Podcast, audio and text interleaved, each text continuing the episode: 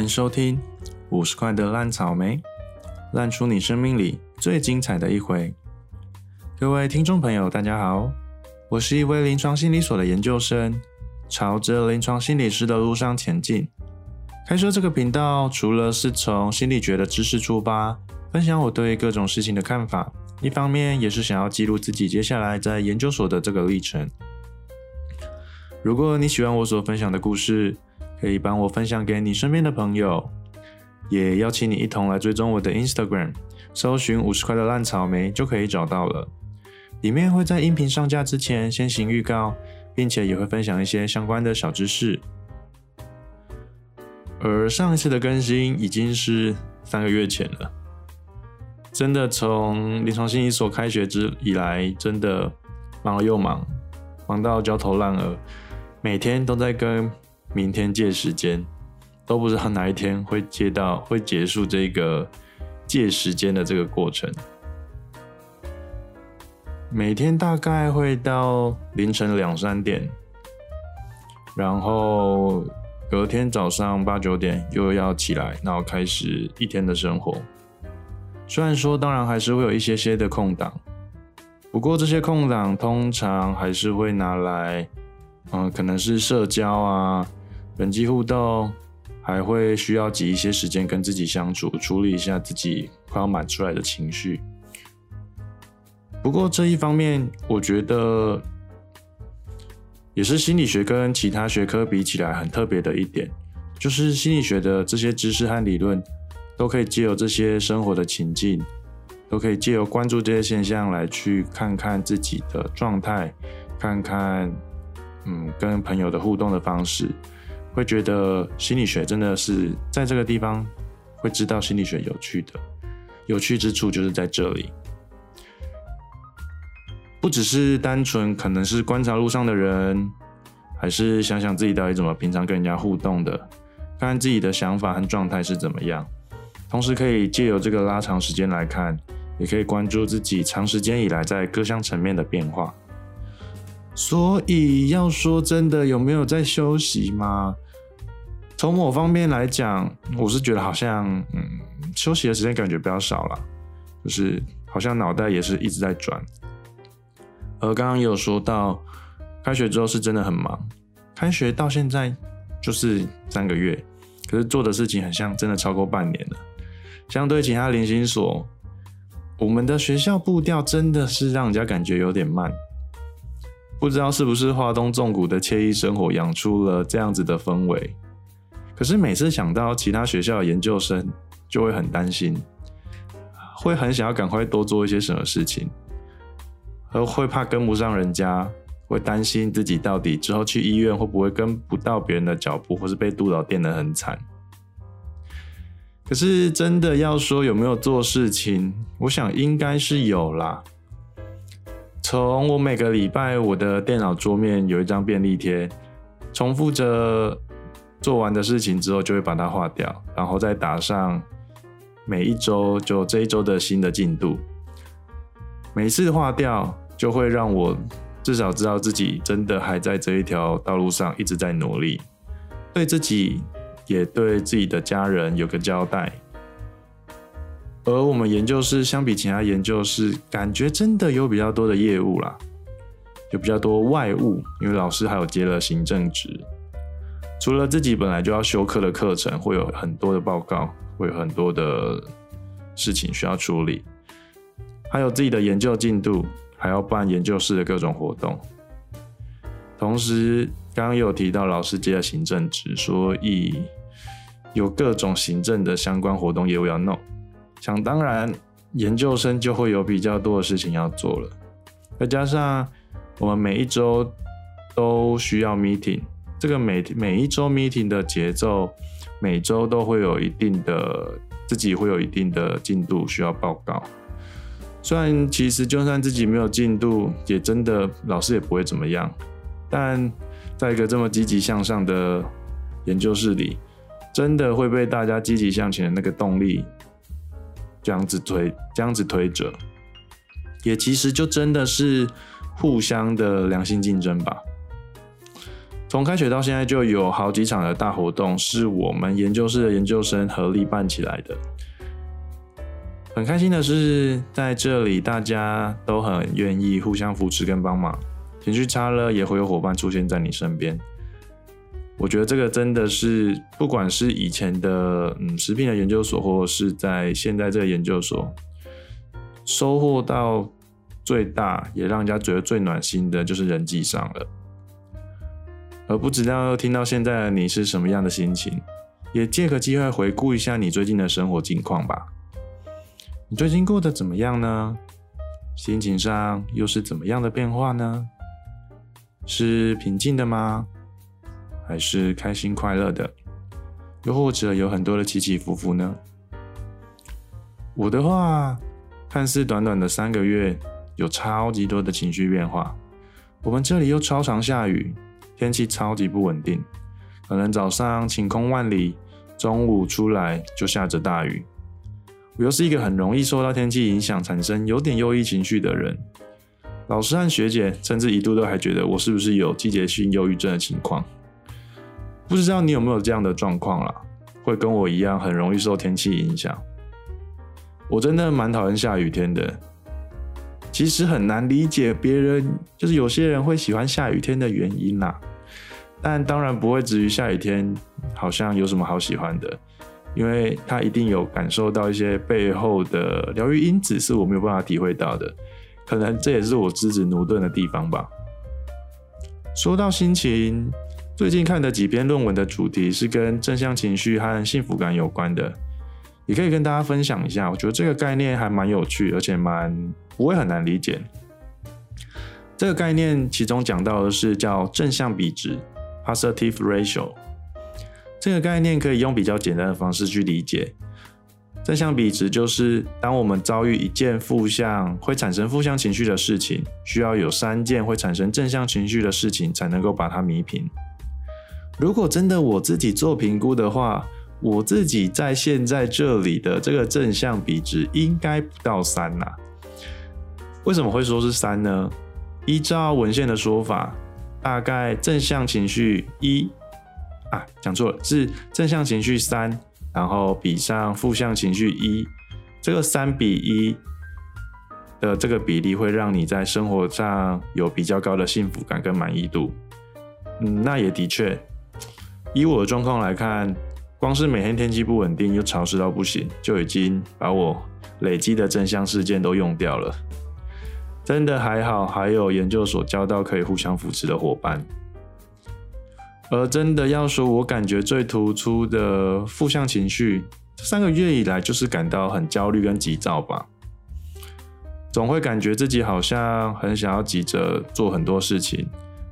不过真的越急着想要做好全部的事情，就真的越让自己陷入一个泥淖里面。不过说真的，有不少情况都是我被推着走的，是非自愿性的情况下做了很多很多的事情。每次事情来了，就算试着解决，哦，讲错是试着拒绝，但在那个场合下又不太有办法回绝掉，结果就常常弄得自己很狼狈。大概每天重复的结束，就是像刚才说的，早上可能八点三十起床，弄一弄洗弄一弄熄灯两三点，听起来好像我一直在抱怨啦。不过我还是很喜欢我现在做出的这个决定。很想要成为一位心理师，很喜欢心理学，可以把自己学到的心理学融入到自己办的活动，融入到自己带的团体里面。在读书啊或实务的时候，都会感觉自己又收获到一些什么。在这种时候，那个 moment 真的很棒，都会觉得自己好像升等了，很像以前在玩 RPG，像风之谷一样。可能从慢慢从一个枫叶村、新手村，靠着自己和朋友一起练等、一起升等，然后挑战很多事情，最后去推王的那种感觉。除了研究所的课程要上、要准备，研究生的研究论文也要做。到底什么是成为一位临床心理师需要在研究所准备的呢？在台湾的高考里面。只有心理师的证照是需要研究所毕业的。根据我们老师的说法啦。因为心理学是一门还在进行式中的学科，还不完全，在台湾的进展也落后了国外有蛮多个档次的，所以在使用心理学作为专业来职业的时候，需要不断的读书，不断的读最新的文献，来进行，呃，可能在心理疾病上的一些处遇。不过回头来看，我在研究所除了论文跟课程之外的事情。我也想，我也回想自己到底做了一些什么，回顾也是可以让自己心里有个底，检核一下自己到底在这条路上有没有做出了相应的一些努力，有没有为了自己的目标负责任。从开学到现在，光是活动就办了很多场，每次办活动都要融入新的概念。我们还有读书会，爬书新的文献去整理资讯。真的在研究所当中花费了很多很多很多的心力，更不用说我们还要不断的讨论、不断的修改，最后才能呈现出可能大家看到的那一点时间。在某方面来说，好像也跟大家对于心理师的误解有点类似。应该有蛮多人会觉得心理师不就是讲讲话而已吗？不过。也因为老师的人脉和专业很广嘛，所以都会有一些机会可以让我们接触业界的心理师们，让我们有机会除了可以从学术上，也能在研究所的过程当中，还有很多的实物相关的事情。而刚刚讲到，大家对心理师可能会有些误解，大家对于一般心理治疗的印象会是什么呢？应该很多就真的只是坐在椅子上讲讲话，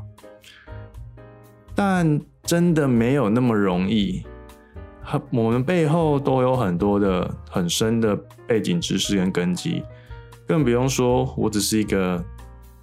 初出茅庐刚进研究所的一个小菜鸟，更别还有他跟他们那些很资深的人，他们背后在脑袋在执行治疗和治疗的时候是完全不能比的。不过在进来之后，有好像参透了一点点啊。不过也都还在慢慢理解的过程。像七月中，除了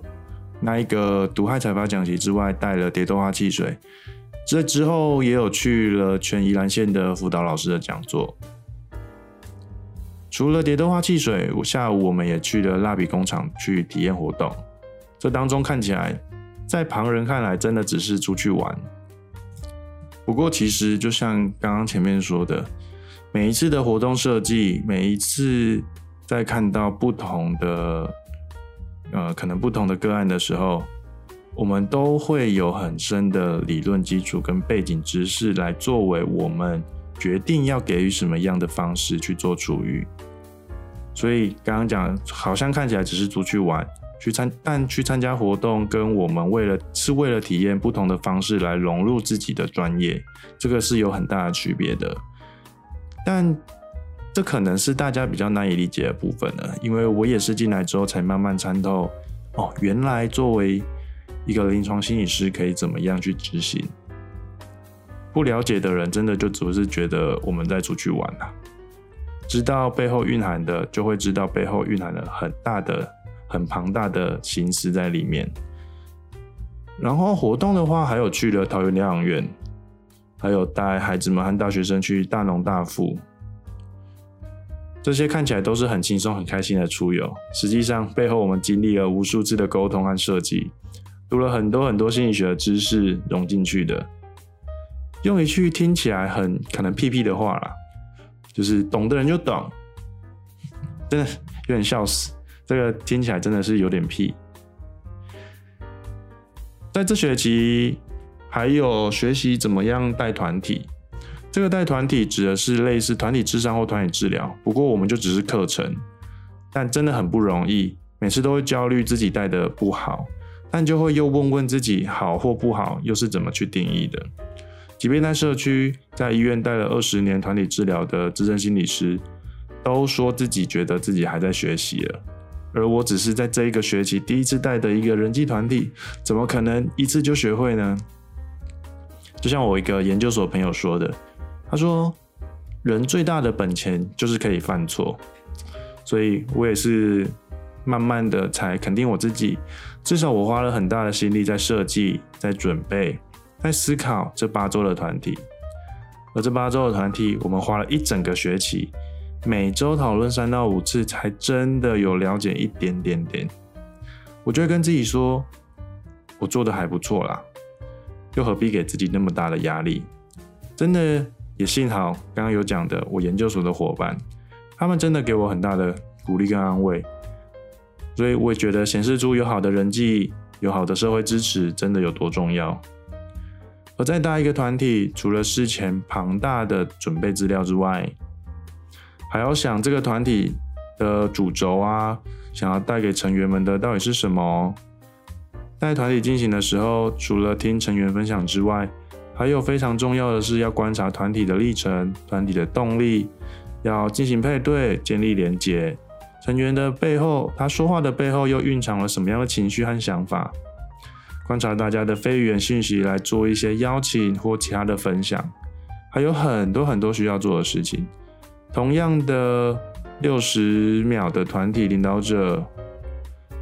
又或者是心理师。当下除了听大家的分享之外，那六十秒当中要在脑中同时思考的事情太多了，所以即便真的只是好像看起来像在椅子上讲讲话，可是这些话要说什么，要怎么说才是困难的点。然后每次团体结束也都还有团体记录要写，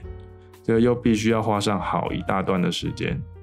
所以每一次进行团体，除了参加的那一两个小时之外，事前的准备和事后的记录回顾也超重要，尤其是对一个新手而言，需要花更多的时间。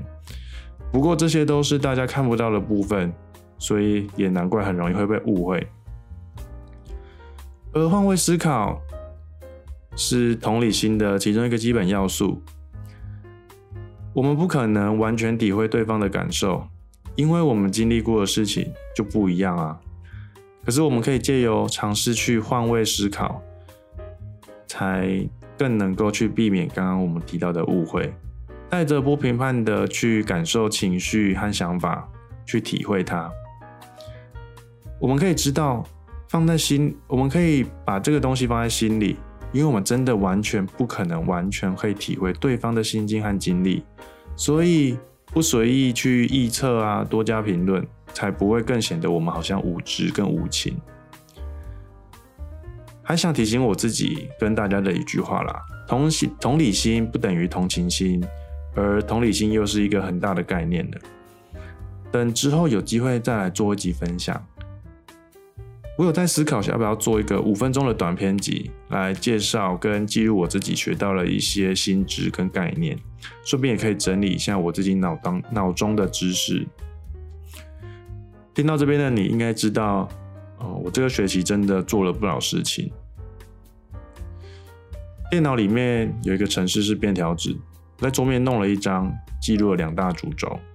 对，前面也有稍微提到了，不过我里面的内容大概会写。一个是每周的进度，一个是学期的目标。每周的进度会在每个礼拜三 meeting 结束的时候会更新，当周做完的事情就会把它杠掉。不过我发现，杠了再怎么多，就算会拿掉，但那张纸占的桌面面积越来越大了，表示事情越来越多。除了超大量的阅读，还有很多代办事项要做。幸好学期目标也因为这些每周的进度的推进，逐渐都慢慢有把一些一些项目给划掉了。这也是我具体化跟督促自己的一个方式啦。不然很多时候可能真的会觉得自己好像在瞎忙。不过看到那些杠掉的项目，心里就会有一些欣慰，也会感谢自己真的一直都有在努力朝自己的目标设定和前进。呃。这个就是生活杂记啊，真的就是记录我自己的想法和感受，倒也没有什么知识点，有的话可能就是可能刚才的正向比值吧，就是从文献当中去看到的一些知识和概念。毕竟这个频道的初衷，我就是把它当成很像 vlog 在记录而已，只是一般的 vlog 是 video blog，我的是 voice blog。我还蛮喜欢看一些 vlog，像是呃，或是呃，What's in my bag，What's in my room 这种影片，我会觉得世界和大家的生活都很多彩多姿，都很不一样。所以能被记录下来，也都表示自己花了好一番心力在自己所喜欢的事情上面。一方面也是想要借由自记录这个，让自己回顾和分享生活，做一些自我揭露，让大家觉得至少还有人陪着你一起在生活当中打滚。就算你很苦，我也跟着你一起苦。对了，刚刚有讲到想要做短篇集之外，之后也会想要邀请研究所的朋友来一起跟大家聊天。呃，不是跟大家聊天啊，就是我们聊天做一集这样子。因为我每次聊天都有个通病。就不知不觉就会聊的，感觉很深入，但蛮多屁话的，所以看起来闲聊就会对我们来说，反而就有点难。虽然我们大部分的对话都真的没有什么营养，不过感觉随便聊一聊就可以做一集，好像也蛮有趣的。好啦，那今天就聊到这里，我就记录到这边。很感谢你听到这边。啊，还有一个想要偷偷宣传的事情是，我其实在我的 IG 是有放链接，呃，关于赞助的，因为念研究所真的很花钱，也有很多书要买，而且我们也常常需要去做一些社会服务，每次都会自掏腰包，像上次的出游，每人都会帮一位小朋友去做，就出一点旅费，还有之后的实习，除了没有薪资之外，我们实习还要付钱给医院，让我们拜托他们让我们实习。所以，如果你愿意支持我，我也真的很感谢你。你的赞助也可能会是帮助到一些比较贫困的一些族群啊，小朋友，不是贫困的我。那今天的音频就分享到这边啦，感谢你的收听。如果你有想要和我分享的，欢迎你到我的 Instagram 留言分享，也邀请你追踪我的 IG，IG 的网址放在音频的介绍当中。喜欢的话，也帮我分享给你的朋友们听。如果有上音频的话，也会在那边做通知。如果你愿意支持和赞助我在这条路上的努力，也可以到我的 IG 的链接去点击，然后进行支持。而做这个频道，不单只是想要推广心理健康，也是我想要在这条努力成为助人工作者的旅途上，可以跟着大家一起成长。谢谢你今天的收听，我们下次继续在空中相会，拜拜。